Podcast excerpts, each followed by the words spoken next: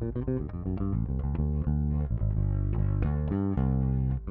はい、マナのグレーゾーンラジオお送りしております。さてさて、このセクションでは、最近ね、私生放送をすることが多いんですけども、その中でね、お話がよく出てくる配信者の方って一体どんな機材とか、どんなことをして、番組のクオリティを上げてるのか、音の質を上げてるのかっていうお話がよく出ます。で、その中でね、いろいろアプリの話が出てきたので、少しここでまとめさせていただこうかななんて思ってるんですけどね。まず私自身の話をしますと、私はラジオトークというアプリの中で結構活動してます。生放送してるのもそこだって。まあ、時々ね、あの、ツイキャスとかしてね、ゴリゴリ地下に潜って音楽流したりとかしてますけど、まあ、稀でっていう感じなんですけどね。そのラジオトークのアプリの中でも収録の機能ってあるんですよ。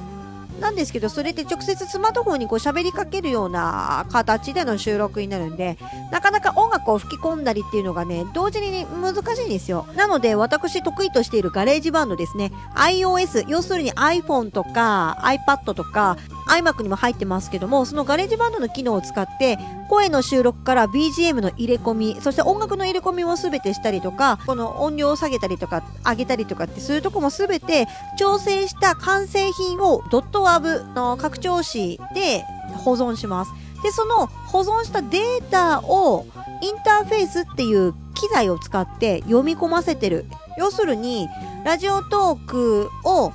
収録しているスマートフォンだったりに、そのインターフェースという機械をつないでます。さらにそのインターフェースには穴がいっぱい開いておりまして、その別の穴に別のケーブルを挿して、その完成品を再生するための、例えば iPad だったりとか、まあスマートフォン、パソコンかもしれないですけど、そういうものにつないで、完成品を再生させたものを真ん中にこのインターフェースという機械を置くことによって、収録をさせているラジオトークを開いているスマートフォンに読み込ませてるってそんな感じでございますね。そして私ですね、パソコンを持っておりません。スマートフォン iPhone 11と iPad、iPad 7を使って収録をしたりとか曲を作るところまでやってたりとかするので、周りの機材、インターフェースをはじめとするいろんな機材は IK マルチメディアというメーカーが出している iRig というもの、要するに iPhone とか iPad で音楽を作ったりするためだけの機材っていうのがあるんですよ、実は。それを使っていまして、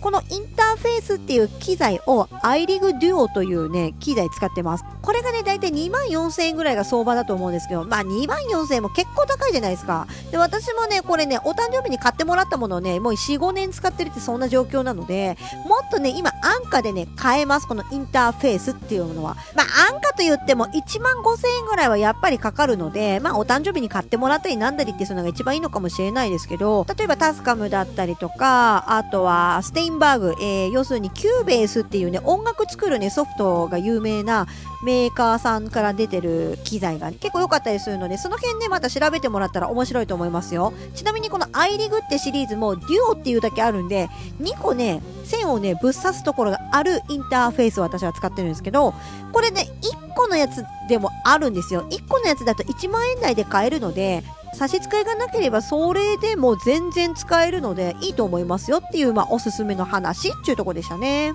アプリの話に戻すと、ここで出てきたのはガレージバンド、こすりにこすりまくってて、なんならそろそろアップルから金もらってもいいんじゃないかっていうぐらい宣伝してるガレージバンドですね。これが無料でございます。ただね、アンドロイドの人はこれ使えないんですよ。なので、どうしたらいいだろうってちょっと考えて、えー、お話をさせていただきますね。まあ、Google パイセンにね、聞いて出てきたぐらいのことなので、皆さん、こすってるような話だと思うんですが、これね、どんなアプリなのか、もし使ってらっしゃる方いたら教えてください。3つあって、まず1つ目が、スマホ上で演奏できたりとかするウォークバンドっていう、どうやらアプリがあるらしいです。そして2つ目が、ミュージックメーカージャムっていうアプリがあって、これはどっちかっていうと、素材って言われてる演奏された音が入ってるような、音のパーツみたいなのがね、いっぱい入ってるようなアプリらしいですね、これ。で、もう一つがですね、ペイントミュージックというアプリらしいです。これはね、どうやらガレージバンドと同じで感覚で操作がね、できるっていうぐらい簡単らしいので、これもね、おすすめとして上がってますね。ただ私自身ゴリゴリの iOS ユーザーなんで、Android のアプリが検証できないんですよ。Android 使っていらっしゃる興味のあるあなた、これ使ってみてね、良かったとか、逆にこれ使い方が全然わかんなかったとかありましたら、番組までお便りお待ちしてます。また感想が集まったらね、第2弾、第3弾していこうと思いますので、ぜひ検証してみてくださいと言ったところで、まだまだ配信でも使える作曲用のアプリの話していきますよ。次は有料版の話です。有料版結構ね、いい値段はするんですが、いい値段するアプリこそ1ヶ月トライアル期間があるんで、この1ヶ月間で使ってみるっていうのもおすすめだと思います。2つご紹介します。今ね、私が挑んでいるアプリっていうのが2つありまして、まず1つ目、サウンドトラップというアプリです。これは iOS、iPhone でも Android でもどちらでも使えるアプリです。月額でだいたい1700円、マックスで1700円ぐらいなんですけども、30日間のトライアル期間がついているので、試す価値はあると思います。で、私どうしてもガレージバンドゴリゴリユーザーなので、そこを基準としてしまいますが、ループ音楽っていう先ほど説明した音の素材ですね。これがね、このサウンドトラップにも結構あるんですよ。これでね、音楽作れないかなっていうのを今私は試してたりとかするんですけども、これだけあれば、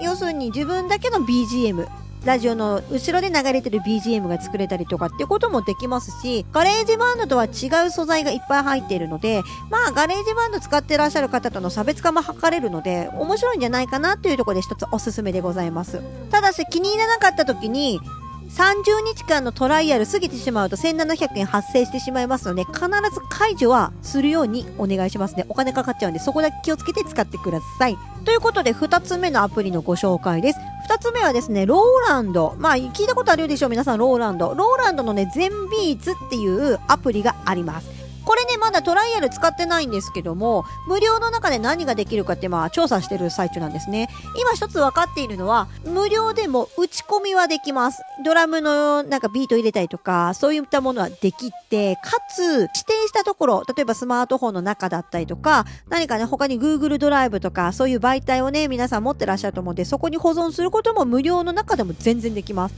おそらく有料版にすると、先ほどからね、言ってる音のパーツ、ループミュージックっていうのの種類がものすごい増えるのじゃないかなっていうところと、あとはそのレコーディングとかにあたって専門的なところっていうとこが使えるようになるんじゃないかなって、憶測ですけどね、まあ、我々で関わるとするならば、そのループミュージックの種類がすごい増えるんじゃないかなっていう予想です。これもね、ちょっとトライアル今後使ってみようと思ってるんでね、そこちょっと試してまた報告をしようと思ってます。で、これがね、有料版使うとマックスいくらかかるかというと、月額で2200円ぐらいです。結構いいお値段するでしょ？でもこれでいい音楽作るってなったらまあまあそんなもんかな。ライセンス年間でも買えますし、まあ、それをね考えたら通常のデスクトップミュージックあのー、みんなピコピコやってるでしょ？パソコンでこう曲を作ったり。ああいうのと同じぐらいの値段になるんじゃないかな。それがまあマンスリー単位で払えるっていうのは携帯とかスマートフォンとかまあそういうキャリアならではの感じではありますね。ということで2つご紹介しましたサウンドトラップと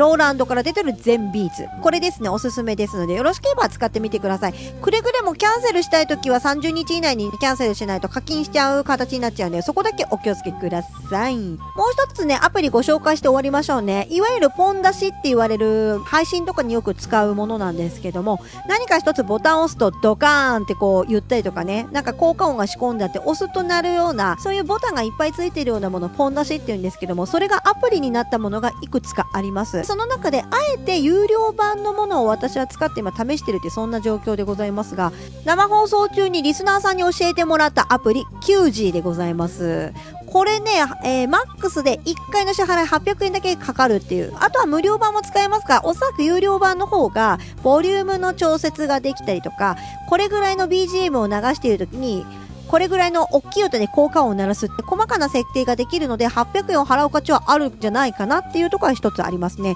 しかもその中で一度そのボタンを押すとその音ずっとループしますよとか、これ一度押してもう一回押しても最初からちゃんとなるように設定してますよとか、いろいろそういう細かな設定ができるんですよ。一つのボタンに対して。なので、生放送されてる方とかはすごくね、重宝すると思います。私とかもよく曲をね、出したりとかするときに生放送でリリースパーティーするんですけども、そういう時結構煩わしくって、Google ドライブの中のオフラインでも再生できるようにするっていう機能があるので、それをずっと使ってたんですが、曲の並び順だったりとか、スライドして音楽を次鳴らすとか、そういうことをしてるとね、タイミングがワンテンポずれちゃったりってことがあるので、これ、解消してくれるのですごくいいと思います。800円払う価値は生放送をよくされてる方はあると思うので、ぜひご検討ください。ということで以上アプリのご紹介でした。そろそろね、また時間が迫ってきたので、曲のご紹介させてください。このセクションではそうですね、ガレージバンドゴリゴリユーザーのプロって結構い